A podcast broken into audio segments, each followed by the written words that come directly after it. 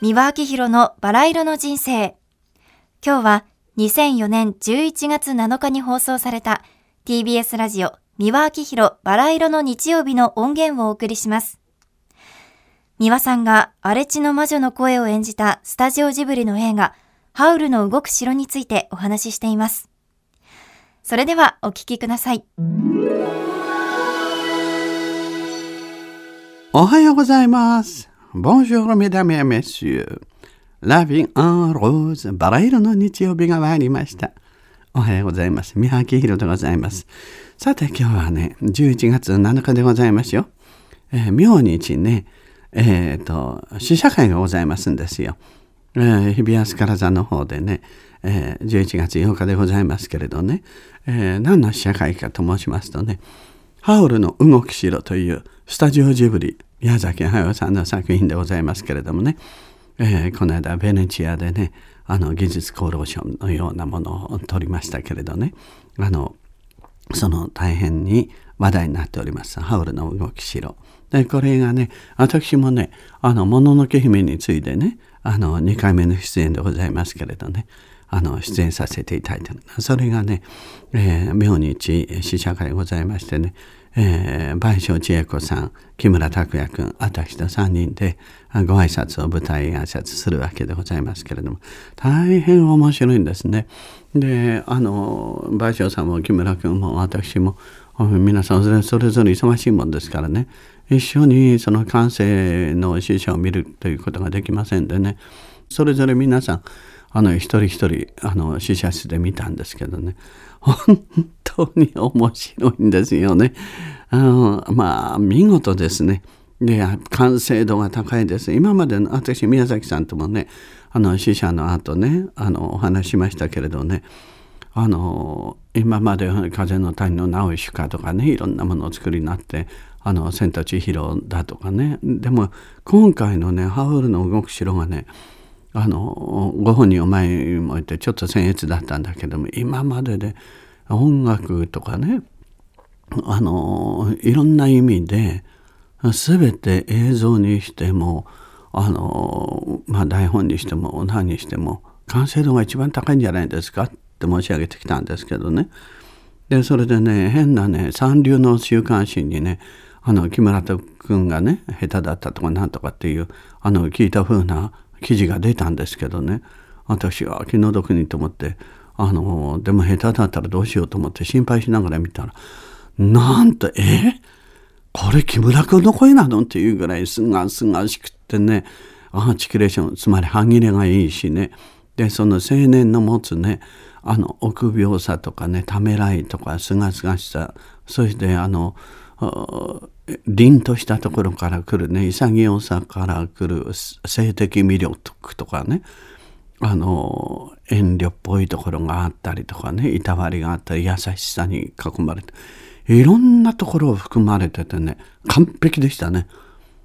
だからねあのね三流週刊誌の記事はねもう本当にあのジャニーズ事務所かねあの木村君に対してね支援があってねあの美貌に対する妬みそねみひがみとかね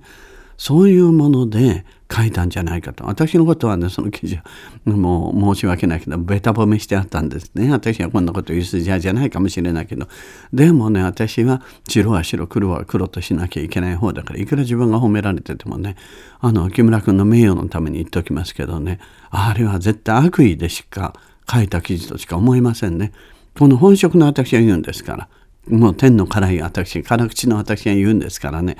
しかもカレーライスの激辛じゃないけども私は激辛でございますんでね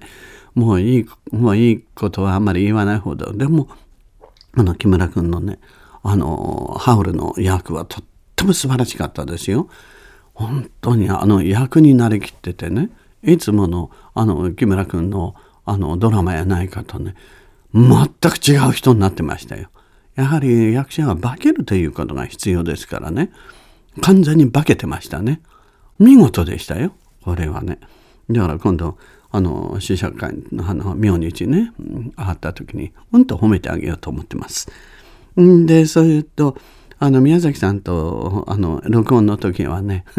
申し訳ないんだけれども、その、録音の一つ一つのね、1ページ1ページ終わるたんびに、あの、ここはこうなの、あなって言って、もう宮崎さんと冗談ばっかり言ってて、宮崎さんも笑い転げてらっしゃるのが、こう、スタジオのこっち側でね、モニターに映って見えるんですけどね、あとても楽しいですね。で、あの、宮崎さんがね、おっしゃることが全部わかるの。で、私の役は荒地の魔女の役なんだけれども、で、それね、お話いただいた時にね、私はね、シンデレラの役ですかって言ったらね、荒地の魔女ですって、なんて失礼、なんで魔女なんですかって言ったらね、いや、とにかく、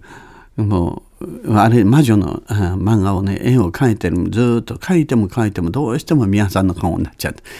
あじゃあこれはもう宮さんにお願いしようということで宮さんになりましたって。あそうですかって。じゃあ次の時は白雪姫の時に呼んでくださいまして。で、お笑いなすってたけれども、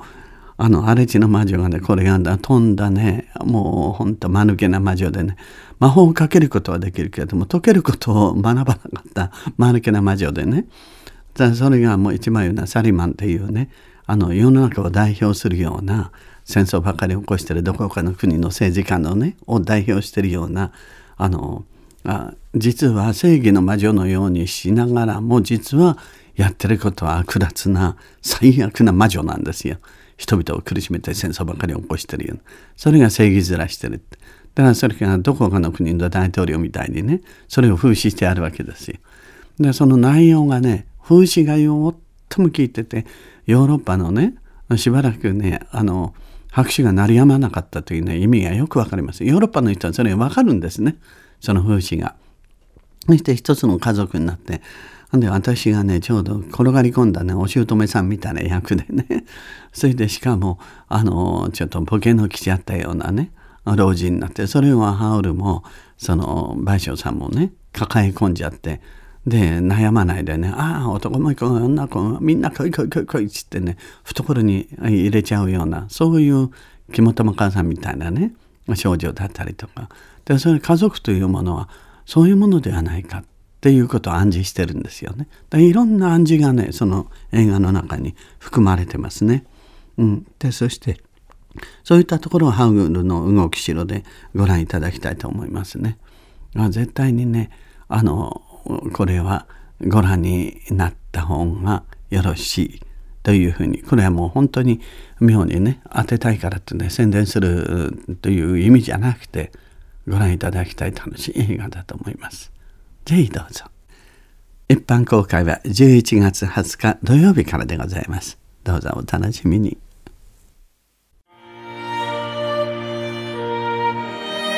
三輪明宏のバラ色の人生では、リスナーの皆様から番組の感想や三輪さんへのメッセージを募集しています。メールアドレスはすべて小文字で、バラ色アットマーク tbs.co.jp バラ色の綴りは b, a, r, a, i, r, o です。たくさんのお便りお待ちしています。それではまた次回お会いしましょう。ごきげんよう。